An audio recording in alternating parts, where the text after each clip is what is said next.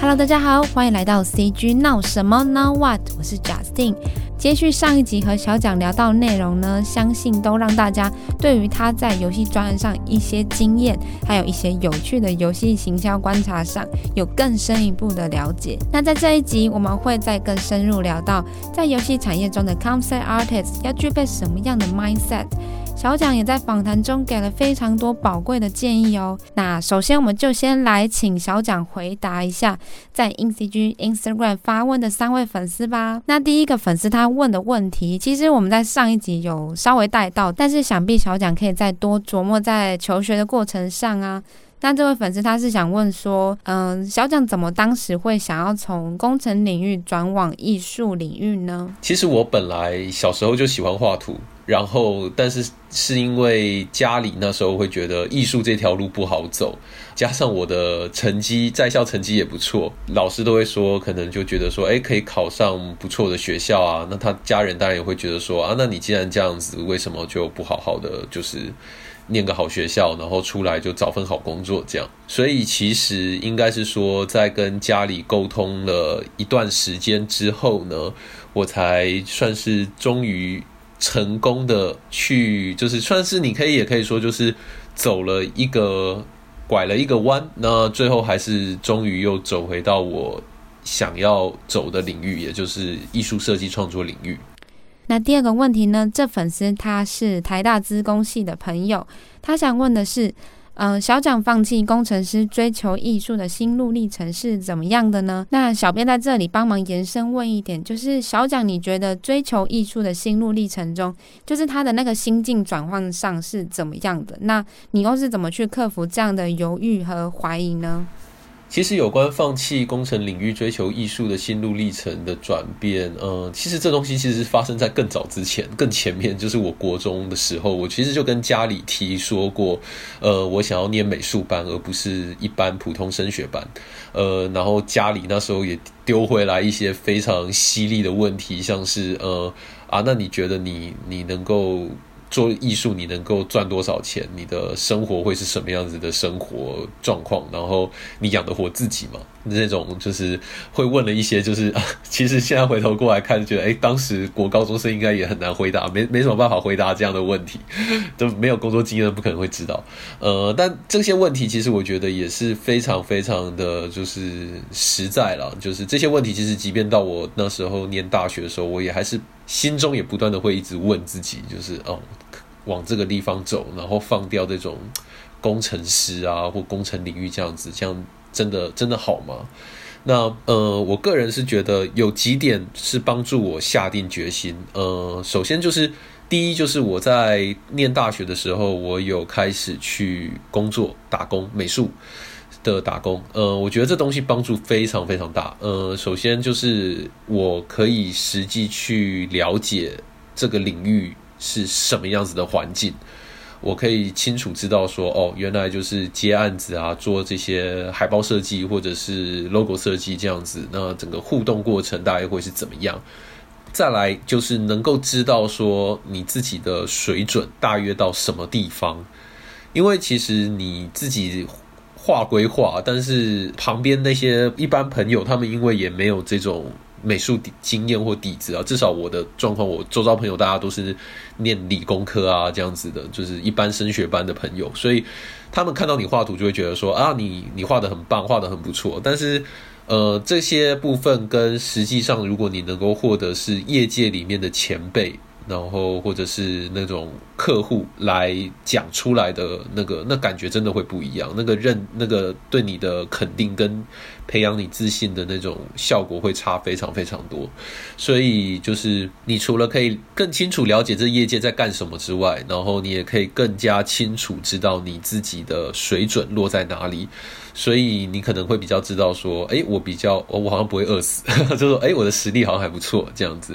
对，那这个也会帮助我能够在之后就是要转换跑道的时候，我也会觉得说，最糟就是这样吧。既然我现在就是接了这些案子，的感觉还不错，那应该不会比这更糟了吧？既然我只是刚开始踏入，就觉得还还 OK 可以接受啊，那就觉得说，那至少就是啊，那那应该照理说，事情你技术越资深越专精，那应该只会往越好的方向走，而不会往更差的方向走。最后有一个我觉得也还蛮重要的，就是嗯，我个人啊，我自己是会属于那种，我宁可尝试过后失败，也不希望说好像想做一件事情没有做，然后可能最后会。一辈子悬在那边那种感觉，所以如果呃你也是属于就是有一件事情很想去尝试的话，我觉得不妨就给自己定个。一年啊，两年一个时间，然后就说我来试试看。回头过来，你看现在不是也是有很多高中生就是重考嘛？就是诶，我愿意再给自己一年的时间去重考，然后来换取另外一个可能不一样的机会。那同样的，我觉得既然你有一件事情可以悬悬在你心中这么久，让你甚至就是动到了想要就是违背一般社会大众对 对你的认知或期待的这种事情，那何不就给自己一次机会试试看嘛？我个人也觉得，你给自己一个机会去尝试了，就算最后真的失败，当你回过头来，我相信你也会更加的没有遗憾，而且会更加没有牵挂，然后可以去更就是回来就是专心继续做你原本在做的事情。所以我觉得，如果有类似。困扰的朋友，呃，这是我后来觉得蛮有帮助的一些方法。那第三个粉丝，他同样也是资工背景的，他目前是资工系大三的朋友。然后他说，他最近就是重考进动画系。他说他很想要把城市能力应用进动画，可以请小蒋提点一下，该往哪方面学习吗？想把城市能力运用进动画这部分，其实呃，我不确定你是三 D 或二 D 动画。那呃，因为我本本业现在也是 concept artist，我其实三 D 跟二 D 动画我有接触过，但并不是我的主要。但呃，我会说会城市能力的话，其实运用就是在动画上，其实我觉得帮助会非常非常大。因为首先第一个就是因为你会写 script。所以呢，在很多一些那种重复型的工作上，你可以节省非常非常多的时间，而且包含就比如说，如果你今天有大量的素材，就是 footage，你需要去把它就是，比如说要从 Photoshop 去过一遍，或者是要把它去背或干嘛的话，你会写一个那个 JavaScript 为 base 的那个 script 的话，那人家手动去做可能要做个三十几分钟、一个小时，那你用 script 去跑，你就可以。让他去跑这种，你就去喝杯咖啡，然后五分钟回来的东西就跑好了。所以它某种程度上，呃，会是一个帮你节省很多时间的工具。然后第二点就是我那时候印象很深刻，就是我们那时候我还在念书的时候，有一个三 D 动画老师有给我们看了一个拟真的三 D 的一个赛车动画。然后呢，有一个场景就是有点科幻时代的那个赛车，然后在那个。空中跑的时候，他要跑到的地方，脚下就会瞬间有那个石块这样子搭建起来，然后那个道路就会出现，然后他就一路道路就一路跟着这样子，然后整个搭建完成。这个桥段，他那个时候教授有很清楚讲过，就是因为拍摄的过程中，导演也不确定这个道路要怎么跑、怎么走才好看。所以你他们是其实是在拍摄的过程中，还要不断的去改变轨道的形状，可能原本是直直的跑，后来又决定要改成要弯的，搞又改成要像那种云霄飞车这样子。这个部分你就可以很明显感受到，如果今天那个搭建的这个动画。你每一块一块都是要用手动去 key in 它的那个动画的话，那这个是不可能的。就是尤其是它这东西又是一个就是跑的，大约要有跑了将近十几秒的一个场景，那那这样子的话，这个完全不可能是用手动去完成。所以像这个部分就是很明显，他们的做法就是用 script，他们就只有。做了第一个区块的那个搭建动画，那接下来就是不断的就是运用写 code，然后把这个搭建动动画不断的重复的去复制，然后呢，而且也用 code 去定义它的那个行进的轨迹。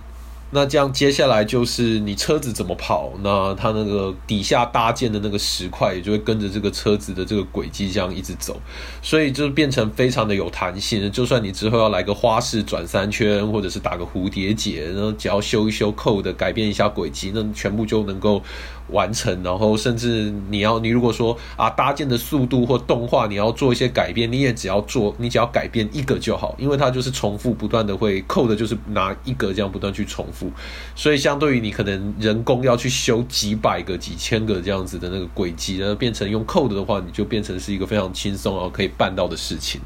所以，我觉得这个思维方式应该就是说，你会程式语言，所以之后如果你遇到了什么东西，当你也是一样发现某个东西，你一直在重复做。人工的行为重复做，或者你有发现什么东西不太好用，你觉得可以更好用的时候，这时候通常有很大的机会，你是可以用你自己的那个程式语言能力，然后去把它做修修改，然后可以让它变得更好、更方便、更快。好，谢谢小蒋回答，希望这些内容都可以对粉丝们有所解惑哦。那我们接下来还是要截取上一节内容。我有观察到小蒋，你目前在美国都是待在新创公司，这样的状况是刚好有机会进入到吗？还是你有一些其他考量呢？那也会很好奇，说你之后会想要去比较大的公司挑战看看吗？哦，是，呃，其实这东西跟我会从这个地方出发，其实跟我本身的那个一开始进入业界的一个那个入口，其实是有蛮大关联。因为就如同前面提到的，我我本身其实并不是美术美术专门的这种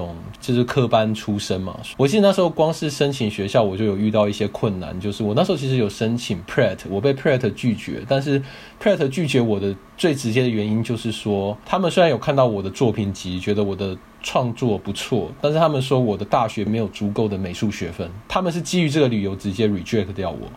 即便我的托福成绩啊，我的作品都，当然就是他们的说法就是说都。应该都是有达到筛选的一个资格，但是他们最后讲 reject 的原因就是我的学分不够，没有那个美术学分。所以其实我我某种程度上我在一开始进来的时候，我变成我那时候在面试的时候也遇到一个问题，就是每次只要面试到后面，他们看到我的履历上面有写我有 computer science 的 background，面试官就直接讲说，哦。先别说美术了，我们来谈谈电脑城市的部分吧。我们最近有缺一个工程师，你有没有兴趣啊？然后还说还可以跟你讲说，哦，那个配会比那个美术的那个职位更高哦，这样。对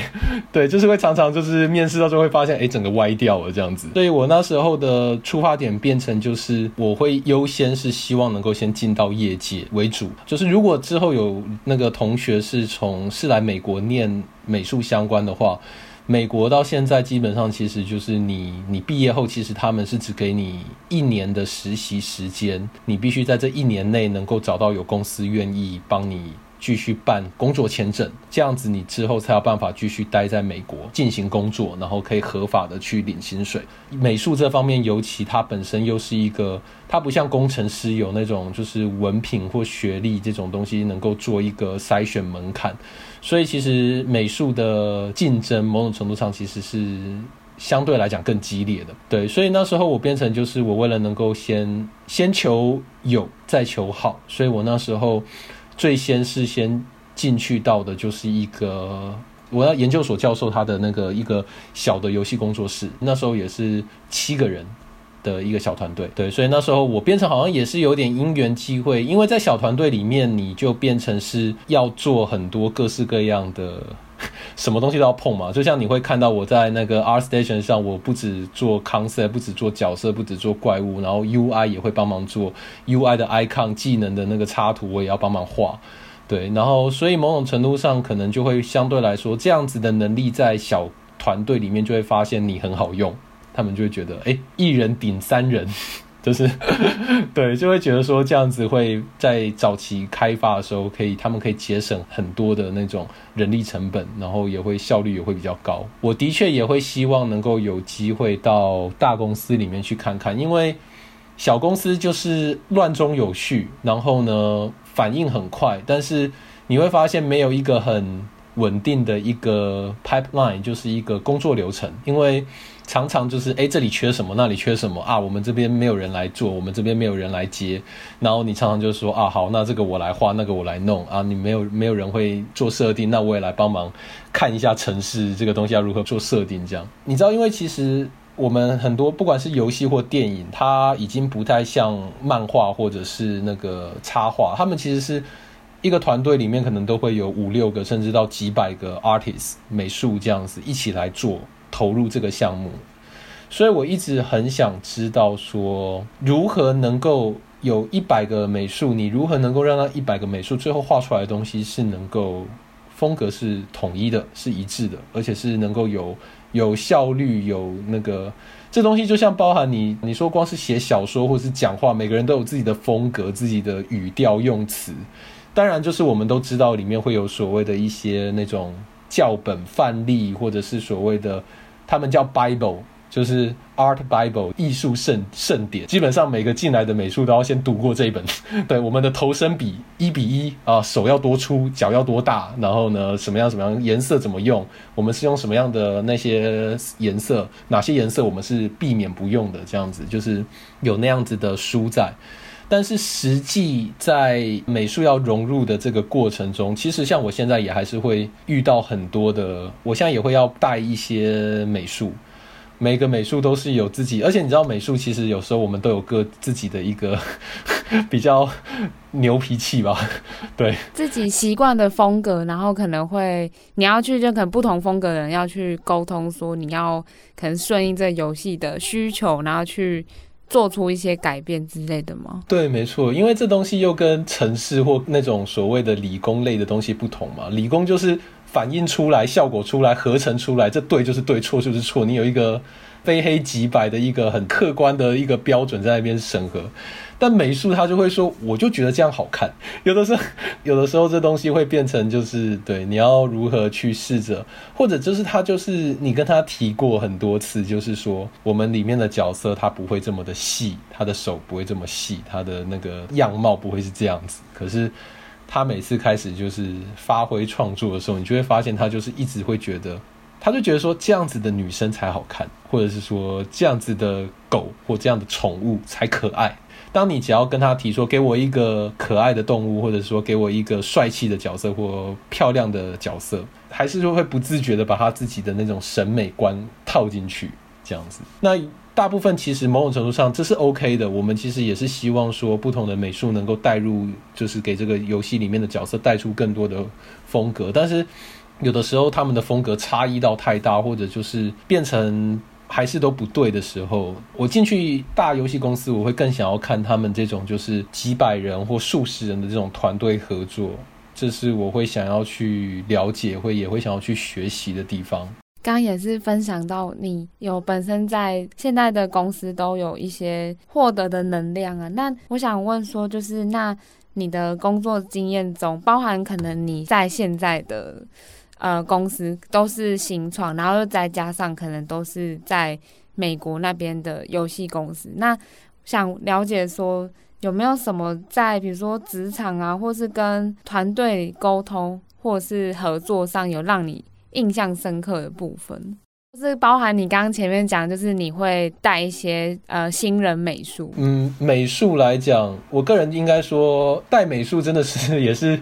各式各样的美术都有啦，有些有些真的就是因材施教嘛，就是有些美术就是你你不骂他或你不对他讲狠话一点，他就是他就是不听。但是有一些美术却是你要透过鼓励，你要称赞他，他就会发挥 发挥出更厉害的，就是称赞他，然后把他的优那个讲出来，他反而就会去改掉，就是有点像是说，哇塞，你画这东西画得这么棒，那想必呢，你应该也能够画出不同类型的。不同类型的女性角色对你来讲应该也是雕虫小技吧？然后他就说：“当然没错。”然后就默默的，他就反而就被就成功的导引，不会让他再去画那个不适合的那种那种角色风格。之前还曾经有一个刚毕业的美术，印象超级深刻，就是。带进来，然后他那时候帮忙做，也是帝国保卫战的项目，然后帮忙做新的一套的 UI 的一个那个版本。然后讲完之后呢，基本上其实整个过程也都还蛮平淡，但只是单纯的就是他提出的各种想法，都刚好被我们的那个讨论过程中被我们的行销策划那一边给否决掉。但是其实整个过程也很平和，对方也不是说什么，也没有骂他，也没有说你这东西做很烂，就只是纯粹就是他说我觉得我们要这样卖，然后他就会说，哎，我觉得我们的产品项目不适合这样卖，所以我觉得还是走这个方向，就是相对你提的 A 方向，我要 B 方案这样。那那时候是远端在那个开会，然后开会完之后。就是是一个女生，一个女女 artist 开完会，然后我就说啊好，那我们就把刚刚照的事情就是发下去做，然后一转头就发现她在哭，就是眼泪一直流。我当下也没有 get 到就是发生什么事情，因为整个过程我就觉得就是很单纯的就是，哎，这个要不要吃卤肉饭？然后说不要，我在减肥，我要吃什么？我要去吃沙拉。我就我我觉得感觉就是有点像是这样子。对那个 artist 当下他就觉得说他。他就觉得说，他为什么他所有的提案全部都被拒绝了？是不是行销不喜欢他的东西？然后是不是他他就觉得说，他是不是做得很糟？这样就原本可能是一个二十分钟的 meeting，一个开会，结果最后我在那个 meeting room 里面，我在那个里面安慰了一个快，最后变成一个小时这样子，试着帮他建立重新建立起信心，就说没有啦，他说这东西就是这样啊，就是类似像这样子。可能刚到职场的时候，他可能还不习惯，就是自己做出来的东西可能被，就是可能别人也没有。说你做不好，可能就是会觉得，反正。最后讨论结果是不采用，那可能对于刚出入社会可能是比较大的冲击。对啊，就是 artist 啊，新鲜人，刚好他也算是一个比较心思比较细腻的一个美术了。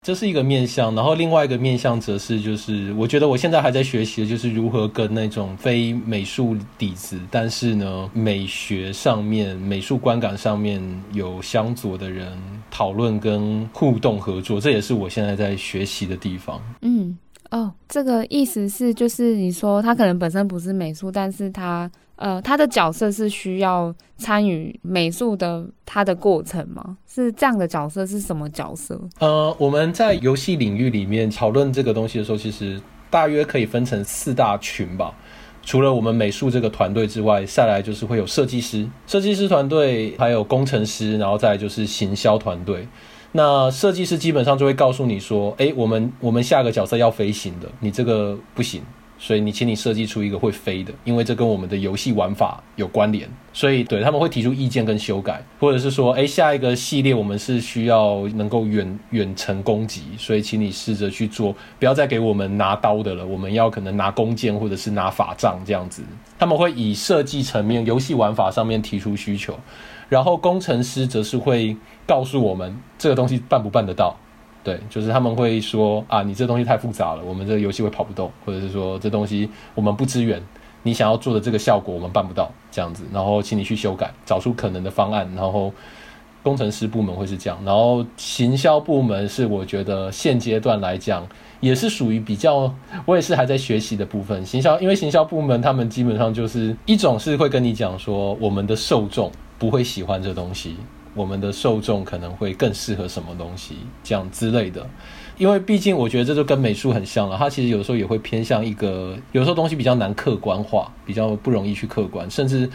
甚至有一些可能比较年轻的行销团队，他们可能甚至就拿自己的。哦，我的经验就是大家的经验这样子，对，就直接带进去，对，所以有的时候就是相对于前面说的设计跟工程师部门，他们算是比较能够有理有据的在在那边，我们可以去做分析跟讨论，但是这个部分行销部分的这种。他有的时候可能提出来的东西也会比较需要花更多时间跟心思去沟通的。他们其实就有点像是会让我有点想到，就是以前在接接案子的时候的那些甲方。五彩斑斓的黑子，就是这这这比较夸张的说法嘛？给我一个活泼的黑色这样子，或者是很有朝气的新新细名体这样。对，就是有时候他们提出来的想法或他们提出来的观点，会在沟通上面会比较难找到。对，我还在试着，算是蛮有挑战性的地方。然后就是想要聊说，就是因为你本身负责的可能是比较偏原画设计，那就是可能前面有讲到一些，就是怎么跟游戏设计讨论啊，然后行销还有工程工程团队，就是可能多方沟通。那如果是讲到本身你在自己可能坐下来要做设计的时候，你有自己的一套流程？一套流程吗？嗯，通常开始画有几个不同的情况。首先一个就是。设计部门会给很给很明确的要求，我们下一个就是要刺客，他们甚至会。甚至会在我面前比手画脚，就是会说他的动作是怎么样啊，他会怎么样，他要做出什么样的动作，他要做出什么样的那种。那所以某种程度上，这种情况我基本上就是在跟他们讨论的过程中，我也会给他一些我的想法。同时就在这个时候，我就开始在塑造我这个可能的角色了，会跟他讲说，诶，那那是如果是个那种矮个子的如何？然后他可能会说，诶，矮个子的不错，我想想说矮个子。然后呢，就是。再提出说，诶，那他也许能够做出什么样的动作啊，或者是他能够做出什么样子的，他有什么样的造型或什么样的，或者是你刚刚说想要他能够丢出东西，相对于手里剑，如果他能够丢出回力镖，你觉得怎么样？大约可以先抓到彼此的接受的一个框框吧，先把就是他们能接受的框画清楚之后，那这时候我心中大致就也会慢慢的有有一些概念。那那时候我可能在回去的时候，我就会以。我脑中那时候已经有想好的几个概念，先做一个出发，再来另外一种就包含像是可能有的时候是从行销部门过来，行销部门他们有时候就会跟我们讲说，哦，最近那《冰雪奇缘二》出来了，这个东西我们要做一个 Elsa，或者是最近比如说蜘蛛人很有名，我们要做一个蜘蛛人，他们当然就是不是要你直接把蜘蛛人做出来，但是他们比如说，诶，那你也来做一个冰雪女公主啊，或者就是说，诶，她是一个就是能够。吐蜘蛛丝的一个那种角色，英雄角色，像这样子，就是那这种情况，他们这个时候就会变成我们要做到的，这个时候就变成，因为这就有一个很明确的一个。形象范例在，所以那这时候就会变成先去看那些形象范例，然后呢再去看我们的游戏风格。这时候就试着去把这些形象范例的元素给抽象化，比如说冰魔法、白色的头发，然后呢高冷或者是什么穿着这种女王服装，就试着把他的一些人格特质。给他角色形象给拆解下来，然后试着如何能够把它重新拼凑，或把有用的东西放进去，会让人感觉得出来说，你这东西应该是有，就是要呼应最近流行的角色或最近流行的某个英雄，但是你又可以知道说他们两个并没有完全一样。那最快乐的当然就是大家都哎，你就自己想一个，你就丢几个英雄给我们吧，对，就是。因为对最最愉快的就是这个，因为就我们自由发挥嘛，就是 就是我们想要什么都可以这样子。那这时候就是我就会我我因为我也爱玩游戏，所以这时候我就会我的那个游戏设计的人格就会跳进来。那可能就会试着去先去找一下说，哎，我们的英雄现在是哦，我们有一只龙了，我们有一个勇士了，我们也有一个女法师了。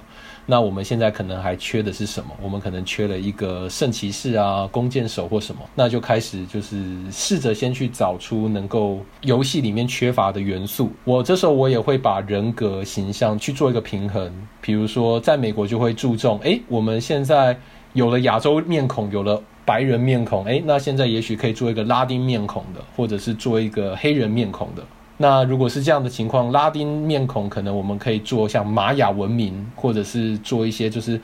他们那边的文化为主的东西这样子。另外还有包含就是人物的形象，比如说我们现在里面已经有一个帅气的年轻帅哥，也有一个睿智的老爷爷，然后也有一个成熟妩媚的大姐姐。那也许现在我就会看说，诶，那我们现在的角色已经有这些，那也许我们缺了一个活泼可爱的小朋友。小朋友英雄，或者是我们少了一个丑角，可能类似像是那种搞笑的，专门在里面会让人会心一笑，或常常就是做错事情、搞砸事情的一个这种喜剧角色的这种个人格个性，这样子就变成以这样子的部分为出发点，然后呢，配上我可能喜欢的一些我最近看的小说、电影、故事、漫画，去把它放进来。有的时候玩家其实真的还蛮敏感的，就是。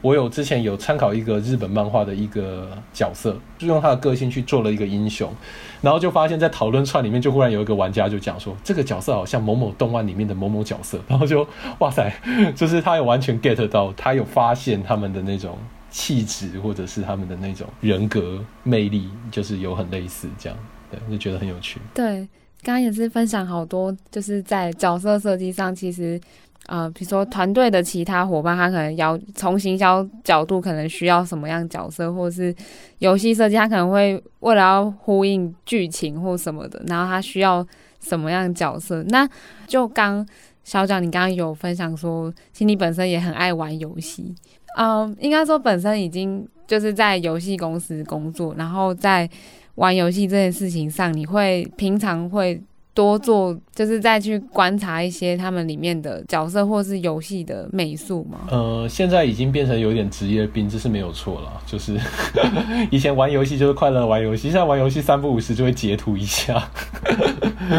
就会说哎、这个不错，这个特效好，或者是哎、这个 UI 不错，这的确会会有造成工作的那个习性的原因，的确会有影响到我现在玩游戏的那个情况。但本身玩游戏我还是会。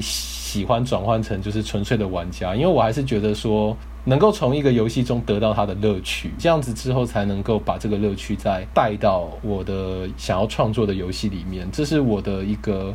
我试着想要去走的一个方向。就我刚聊到一些跟就是本身你在比如说帮角色做设计的事情上，就是我蛮想问说。以游戏美术来讲，就可能有一些人会很好奇说，比如说一般的插画或是概念艺术，然后跟实际的，就是你要跳到游戏美术做设计的话，你会觉得这中间会有很大的差别，或是想法上要转变？嗯，的确，就是思维上出发点，你可能要心态要做一下调整，就是因为一般我们看到那些插画师，就是。你不管是看英雄联盟，或者是你看那种暴风雪里面那些魔兽世、魔兽争霸、魔兽世界，然后你看到那些精美漂亮的那些插图，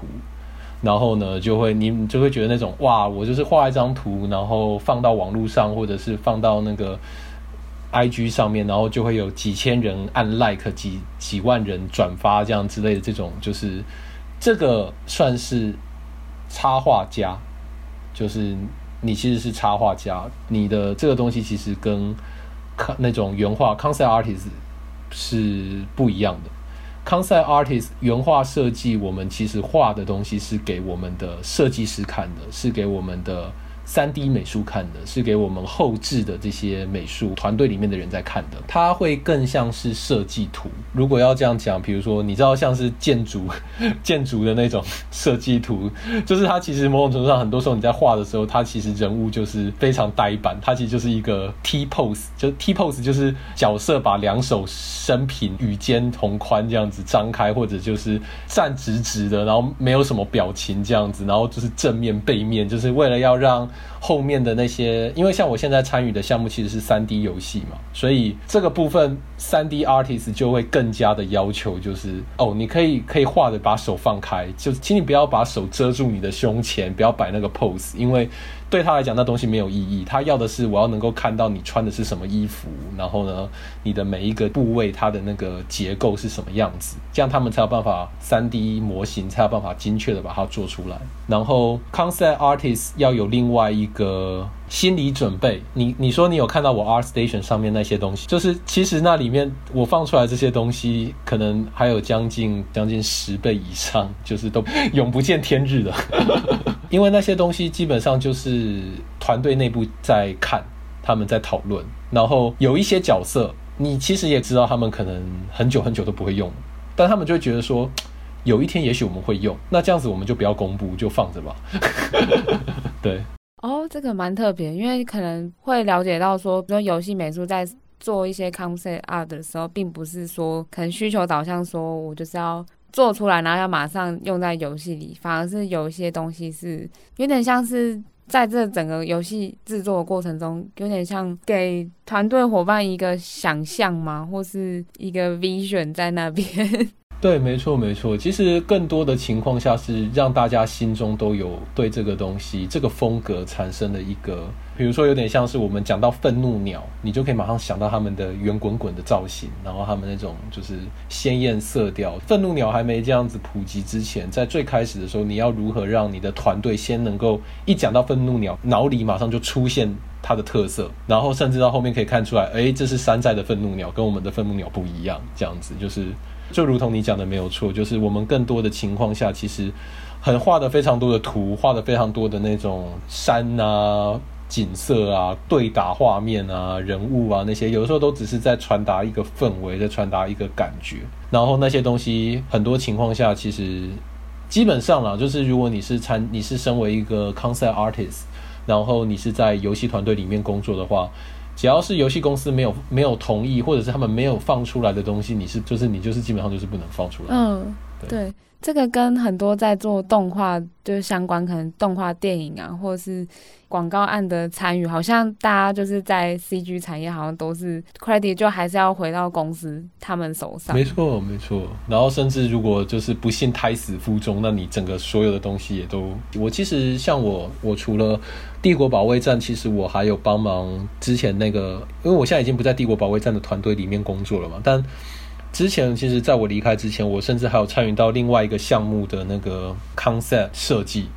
然后呢，它的风格其实比较偏可爱版的那种科幻，有点像你知道 Overwatch 吗？那个斗阵特工。我们那时候有一个系列，我有设计的一系列的那种角色，其实是比较属于小孩子版，里面都是变成都是小朋友。然后，但是他们的他们的时代背景比较像是 Overwatch。斗争特工那样子的一个比较近现代化的一个风格，然后那里面也是画了非常多的 concept，但是我后来知道的好像是这个项目最后被也都被 kill 了，就是他们决定不做了。所以就像这种情况，我那时候帮忙画的所有那些角色，应该就永远就不会有机会被人看到了。就是身为原画设计师，你就是要有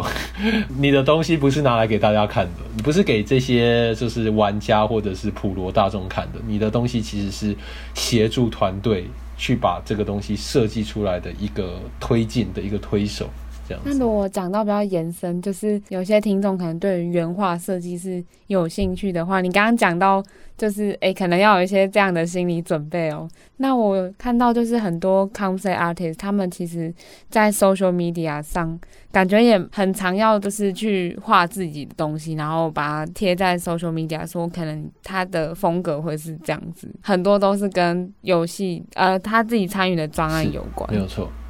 但是基本上，concept artists 来讲，我觉得这某种程度上，其实你说你在 R Station 上看到那些，某种程度上他们放的东西也决定了他们，其实有点更像是他们想要接到什么样子的专案吧。我一直分享中国风的音乐，就代表我本身对中国风，我比较想要做中国风，希望来找我的人就是想要来找中国风曲风的音乐，这样有点比较类似像这样子。但是如果讲专业的 concept artist 来讲，其实应该是要说，人家要你画什么，你某种程度上就要能够画出他们那种风格的东西去给他们。对，呃，小蒋，你有分享到你现在在目前的团队是从事的是三 D 的美术部分，就是可以分享一下，就是因为你过往在帝国保卫战的部分是参与像是二 D 美术，然后你刚刚有提到一点，可能是呃。到了这个团队，发现可能三 D 美术你在做 concept art 的时候，有一些东西会跟过往你在帮二 D 做的会有一些差异。那可能如果要就是按二 D、三 D 之间这样切换，还有什么东西是呃你进去后才发现到？应该是说，我其实参与了这个三 D 项目之后，改掉我很多画图的陋习啊。就是以前在画二 D 的时候，有一些细节其实你可以不用交代那么清楚，就是可能角色的腰带，他们的那个腰带那边到底是怎么样子的绑。就是二 D 不在意这东西，因为二 D 我们就画出来上完色丢进去，它就会穿在那里了，它就是长那样。但是今天要变成是三 D 的时候，那个腰带的结构，三 D artist 就会一直过来跟我问，就是说你这东西到底要怎么绑？这这东西怎么绑得起来？就是因为他们必须是实际三 D 动画，就是手拉胚嘛，在在电脑里面去拉那个模型。所以包含像是有的时候有一些鞋子的造型，它的结构或者是那个铠甲，他们到底是胸前的这个铠甲，然后再叠到肩膀上的东西，还是这肩膀的东西是叠到什么地方？就他们的层次、他们的结构、他们的顺序，这些东西在三 D 的。项目角色设计里面都会变成非常非常的重要，就变成不能偷懒。然后以前有些东西我可能就是有些角色身上的东西，可能就画一个圆圈圈，然后涂一个黄色，然后我也不需要去想说，诶，它是金属的，还是它是陶瓷的，还是它是是塑胶的，还是它是木头的，这个都不用在意。但是当你编程是要做成是 3D 的时候，他们也会过来跟你问。就会跟你讲说，你这材质是什么材质？它会反光吗？会变成很多东西，因为变成已经变成就是二 D 有很多的那种解释空间。然后呢，三 D 就没办法，然后三 D 在角色的那个五官。构图上也会变得更加的要精确。二 D 你要怎么画都可以嘛？二 D 你可以画像日本那样，就是日本他们那种鼻子尖成什么的德性，下巴可以戳破那个纸张一样，然后两个眼睛就是完全不在正确的位置上，但是都可以 work。但但在三 D 上面，你这样子的时候也会变成模型做出来就会非常直接的让你知道说你整个就是搞砸了。这样。那如果讲到比较实际面的话，就是不知道小蒋平常有没有。观察说，现在的如果讲美美国那边游戏产业的话，因为我知道很多像他们说游戏美术，他们会很明确说，他们公司要的是二 D 游戏美术，然后它是三 D 游戏美术。那你有观察到现在目前这两者？哪一个它的需求量会比较大吗？肯定是三 D 啊！如果你要做二 D，我现阶段我可能会说，真的也就是独立开发团队，或是小团队，或者是手机游戏，可能会对二 D 美术的需求会比较高。但是如果你要说今天纯粹以就是产业发展来讲的话，三 D 应该是会是一个趋势啊，就是不可避免的。毕竟科技越来越发达，然后。性能越来越好，所以你一定是想尽办法塞更多的各种，你想要打造出一个真实的世界，然后让玩家可以这样子沉浸在里面，这样子去去跑跳玩互动。所以三 D 游戏一定会是。还是会是占绝大多数的，就是你刚刚这部分算是二 D 跟三 D artist，但是 concept art 的话就比较 concept artist，它基本上还是一样，就是不管是哪里都会需要 concept artist，但只是就是你比较想要走什么样的风格，就是你是想要走非常写实的，还是你想要走向皮克斯，还是你想要走向是。那种愤怒鸟的那种各式各样的那种风格，就要看个人 artist 的那种喜好。那现实的说，你你的选择也的确会影响到你可能可以接的案子的种类。我觉得我们前面聊了很多，就是我们对于 concept art 就又可以更了解他的工作的面貌。那如果我们接下来可能就是讲一些，就是有点像我们刚刚讲到可能游戏产业需要的人才啊，或什么的。因为我觉得小蒋你好像真的。平常也非常关注，不管是游戏行销啊，或者是游戏产业有一些值得关注的议题。那你觉得近期有什么东西是，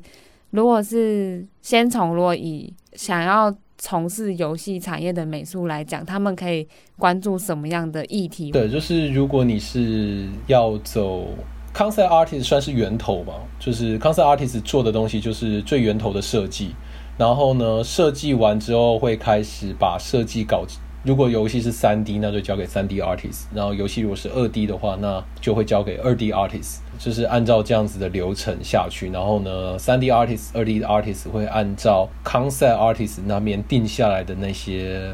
设计，然后去把它制作出可以运用到游戏里面的 asset。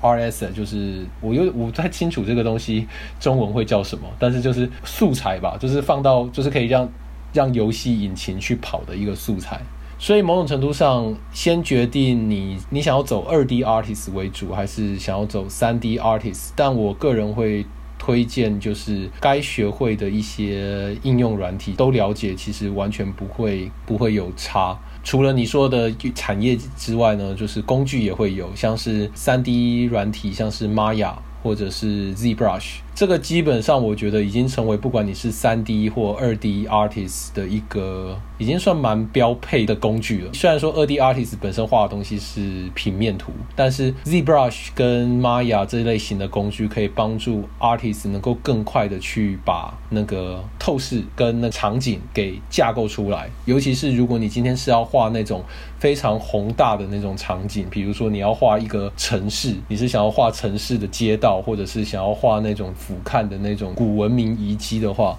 你就直接先用 3D 在里面拉好粗胚，然后直接输出之后，你再放到 Photoshop 之类这种 2D 绘图软体上面，然后再去我们英文叫做 Pant Over，就是画过去的话，那个效率会比你自己开始在那边慢慢的拉透视线，自己慢慢拉那个线条，然后这样去做，会节省非常非常多的时间。所以某种程度上，这是。软体层面的话，就是工具类吧，应该要了解最近有没有什么更加更快速、更方便的工具，然后能够让你在创作的时候能够更快速的达到你要的要求，或者是团队的要求。另外一个可以学习的就是说，各种风格都可以试着去尝试，尤其是你喜欢的风格，即便是 3D 也会有分像皮克斯啊、皮克斯那种可爱风格，然后也有分成像是其他一些 Triple A 游戏的。那种写实风格，像《刺客教条》这种风格，某种程度上了解现在的主流的那种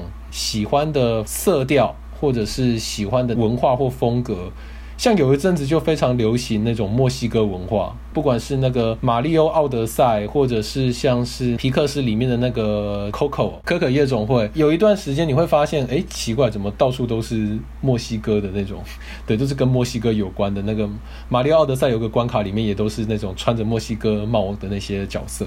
包含现在的游戏的用色跟色调风格，你会发现，不管是《斗阵特工》。或者是像之前 Supercell 里面的那些部落冲突，或者是皇室冲突，他们的那种用色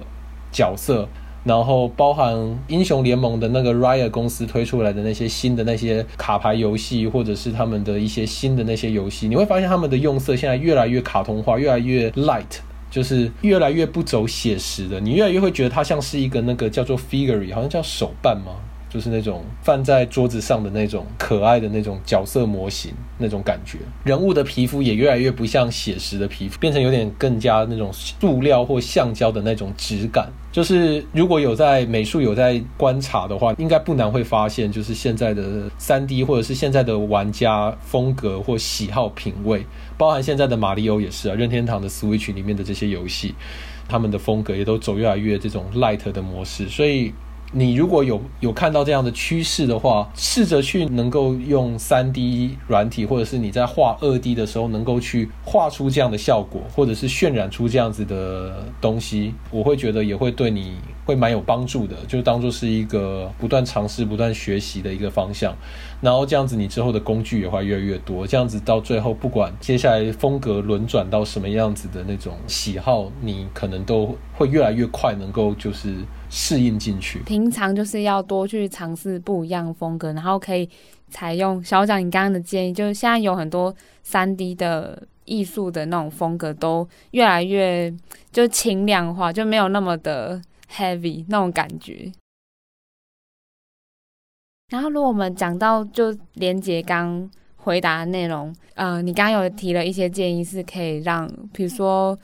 怎么去累积自己的，就是在。美术这上面的能量。那如果是讲到，如果以美国的游戏产业，就是。你平常会怎么去保持自己在产业中的工作竞争力？我们之前业界有个笑话，就是通常你会你看到一个 artist 最近更新的履历，代表他最近要换工作了。就是你的履历越久越久没有更新，就代表你你过得更更安稳，对，就是非常的顺遂，所以你才不需要就是对，就是最近看到哦更新了，代表哦他最近可能对他们公司可能有什么情况啊，他想要换工作这样。对，那其实某种程度上，美国非常重人脉，这也是进入在之后我发现的一件事情，就是 connection above everything 你。你不管有多么华丽的学历或者是怎么样，真的都比不过在已经在团队里面的人忽然讲一句说：“哎，某某某是我的朋友，我觉得他还蛮好，我推荐他。”可能都还比不上这样一句话。保持工作竞争力的话，当然就如同前面讲的嘛，就是你要不断的能够去。了解，或者是能够看到现在业界大家的可能风格的转向，然后不断的去看到有新的那种风格的时候，你能够去分析、去拆解，然后你能够去重新内化之后，做出你的作品，但是是属于那样子风格的东西。另一方面的话，就是进来之后呢，跟你的美术朋友、同事们大家好好相处，因为这个就是对。当然也不是说要你把心思全部都花在上面啊，就是，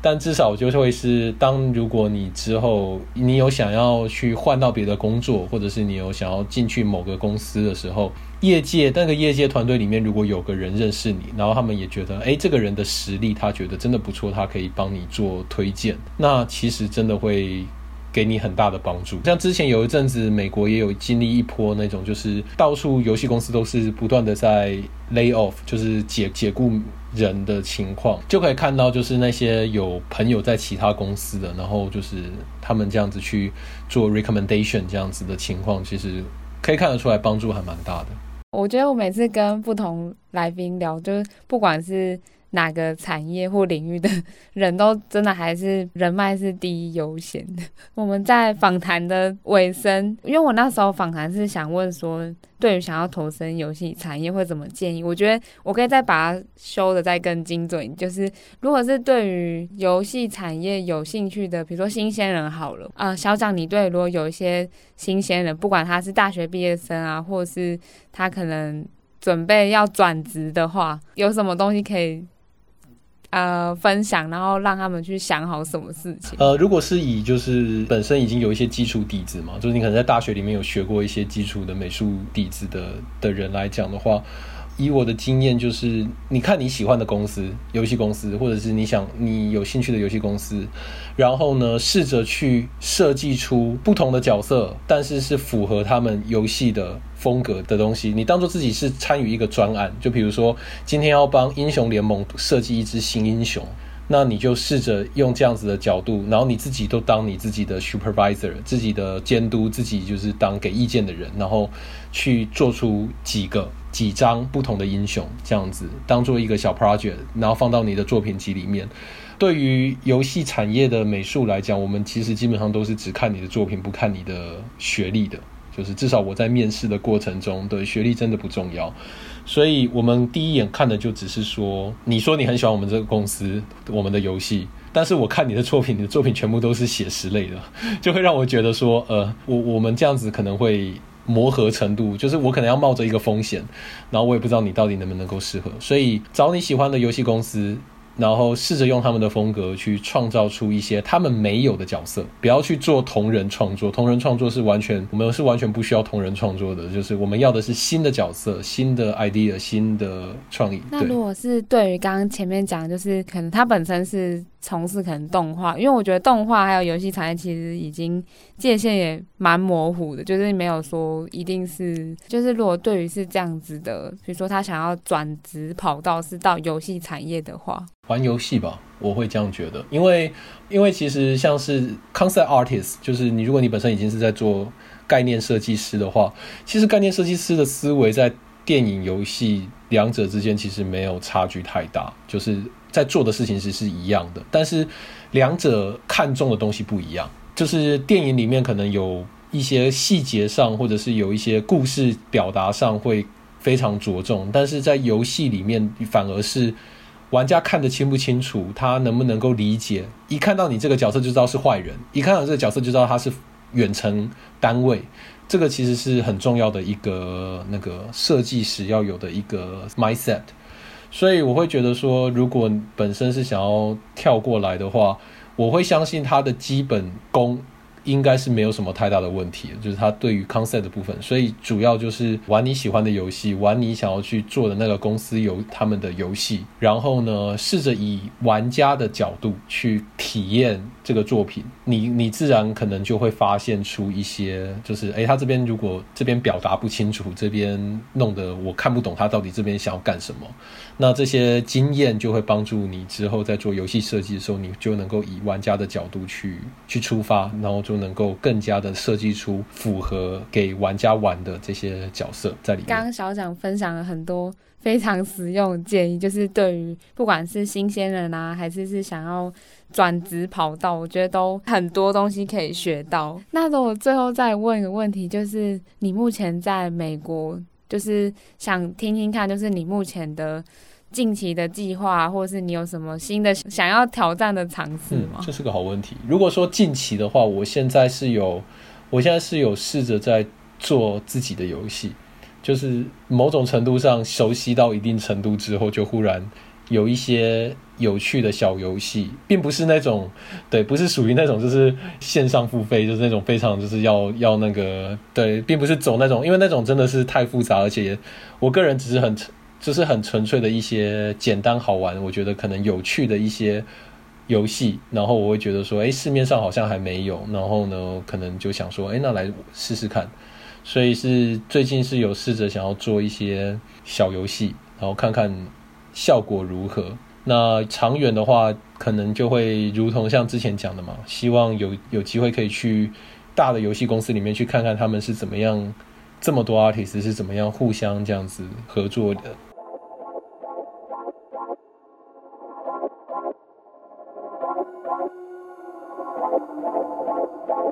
非常感谢大家的收听。透过这一集的分享，是不是对斜杠生活有更多想象了呢？如果你对这一集 podcast 有任何想法，都可以来 InCG 的 Instagram 跟我尬聊哦。更多 CG 人的斜杠人生，别忘了锁定 InCG 粉丝团跟 Instagram。最新一期杂志《斜杠进行式》即将发售，我们就下集再见喽，拜拜。